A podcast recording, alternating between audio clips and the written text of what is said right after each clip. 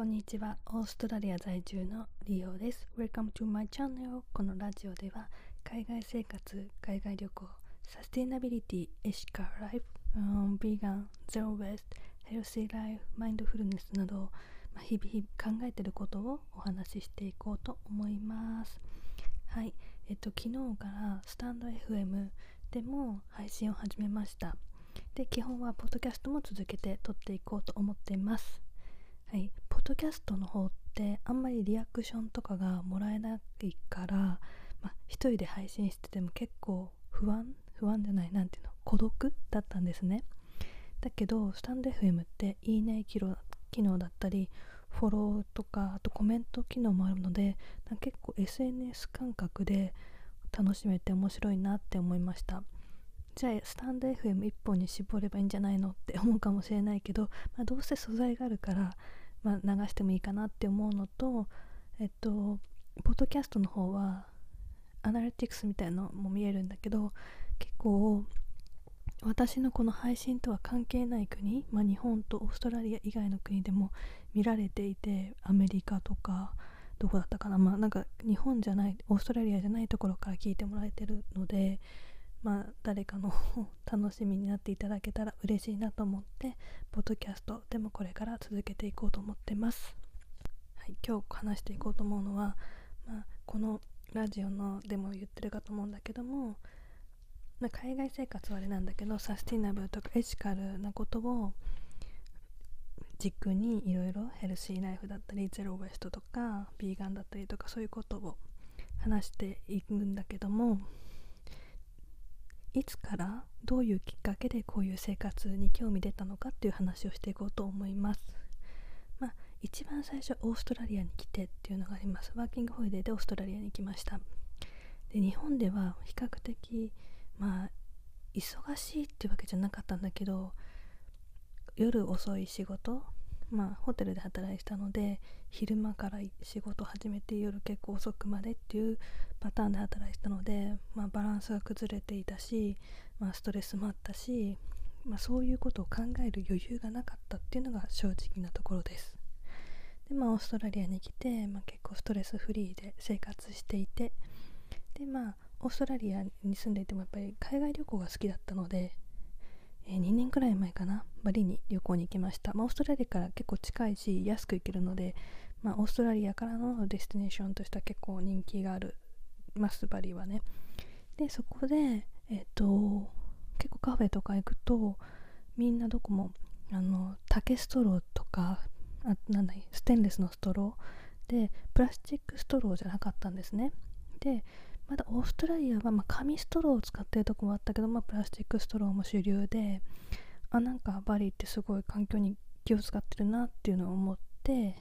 でエコグッズとかも売ってて可愛いなと思って、えー、でそこであとカヤックじゃなくて何て言うんだっけ？川下り？みたいなのをしたんですね。ですごい上の方は綺麗だったんだけど下の方に行けば行くほどプラスチックのカラフルなビニール服のゴミとかがすごく目立ってきてなんかすごく悲しかったんです。で街中に行けばやっぱゴミとかいっぱい落ちてるエリアとかもあってだけどカフェとかではすごくエコとか気にしていてなんかその矛盾にもしかしたら現地の人が住む場所とそうじゃない人の住む場所だったりとか、うん、何が違うのか分からなかったけど結構そういうのにショックを受けてゴミ問題いろいろあるんだなっていうふうになんかなんとなく思ってたんです。で、まあ、オーストラリアに帰ってきて、まあ、少しゴミのことを気にしながら生活をしてました。それで、えー、エコのエコというか、うん、ヘルシーストアに行った時に洗剤洋服を洗う洗剤ですね。の代わりにソープナッツっていうのが売っててムクロジの実っていうのが日本語だと。で洗濯するナッツが売ってたんです。でそれを調べてみたら、まあ、水を汚さないというか、まあ、自然植物で洗濯物がで洗えるっていうのを知ってあすごくエコだなと思ってそれを買いました。でそこからいろいろインスタとかで調べたりしてくうちにそのエコな生活にちょっと始めていったんですね、まあ、ゼロウエストゴミを出さなかったりプラスチックフリープラスチックのゴミを出さないような生活にシフトチェンジしていきました。で、まあ、ここはもうビーガン活動家のエリーさんという方が言ったんだけどバケツがいっぱいになる時っていうのがあってそこでなんか何か新しいことを生活するっていう感じかな。で彼女の場合はビーガンの活動家だからビーガンの話をしていてでバリもすごくビーガンが進んでました。でまあ私はその YouTube 見てて気候変動と畜産の関係っていうビデオを見たんですね。でそこでああビーガンなるべきかなっていうふうに思い始めて1ヶ月ぐらいお肉を減らす生活をしていました。でさたまたま道を歩いてたらうんキューブっていうビーガンのアクアクション、うん、活動をやっててそこでまあ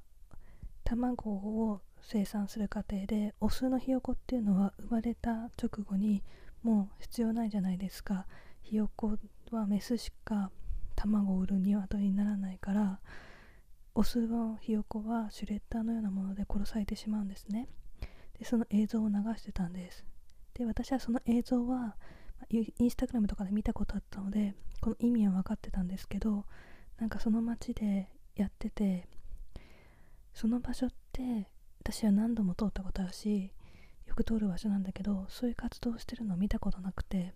なんか私がこういうことでビーガンになりたいなならなきゃなって思ってる時にああいう活動に出くわしたってことはもうやらなきゃいけないんじゃないかっていう勝手な使命感に襲われてあもうやろうと思ってビーガンの生活をしました。でビーガンの生活をしていく中で栄養とかを気にするようになってビーガンだってなんかなんだろう加工品とかを食べてれば全然体には良くないしっていうのでそういうことを勉強したりだとかオーガニック。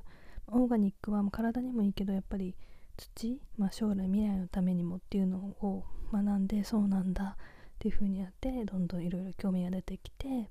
でそうやって動物のこととかを考えていれば人権のこともね学ぶようになってきてエシカルファッションって呼ばれる、まあ、ファストファッションの反対、まあ、ファストファッションって結構その早く作るから安く早く作るから人に優しくなくて結構すごい辛い思いしてる人がいるっていう現実を知って、まあ、ファストファッションとかをも買わなくなって、まあ、セカンドハンドだったりとかエシカルファッションっていうものを学び出しました。でまあそこからビーガンの生活は続けてたんだけど中でもエンターテインメントにおける動物の搾取をなくすっていうのを学んで、まあ、日本で言ったらイルカショー。日本だったらその世界で唯一じゃないけどまあショーのためのイルカを取ってる国っていうのを知ったりだとか動物園がどういうところなのかとかを学んだりとかしてまあエンターテインメントとかでの動物搾取をなくしたいなとかあと洋服毛皮だったりとかダウンだったりとかそういうものの搾取をなくしたいなって思うようになりました。でそんなことを考えながら日々を生活していたらオーストラリアで森林火災があったんですね。でまあすごくひどい火災で私が住んでるここもえっとそんな遠くないとこで燃えてて毎日煙の中で過ごしてるって感じ。でも太陽が日が昇っても煙の中で日が上がるからすごいオレンジみたいな世界ですごく映画の中の世界みたいで世界がもうすぐ終わるんじゃないかなっていう感じの印象さえ受けました。でその中でコアラとかカンガルーが亡くなったり怪我をしてる様子を見てみんなすごく悲しんでるのに直後に鳥とか豚とか牛とかは普通に食べていてそれはまあ種差別って呼ばれるんだけども動物によって扱いが違うっていう現実を目の当たりにしてうんなんかすごく複雑な気持ちになりました。でもそれをきっかけにねオーストラリアはビーガンになった人が多いらしいです。まあそんな感じでえー、日々を過ごしていって最近では自分がビーガンを実感するだけではなくて発信活動もしていこうと思ってインスタグラムや YouTube で発信をしています。でもこのラジオではそういうことを言うつもりはないんだけどもまあ言うかもしれないけどね。そうメインではなく、まあ、日々の生活のことを話していきたいなって思ってます、うん、なのでまあビーガンが私の中ではね一番心に引っかかってるというか一番最優先したいことなんだけどもちろんゼロウェストとかプラスチックリーっていうものもやっていきたくてなんだろうな。その人が推すものというかっていうのはあると思うんですよね。環境活動家であっても動物をないがしろにはしないと思うし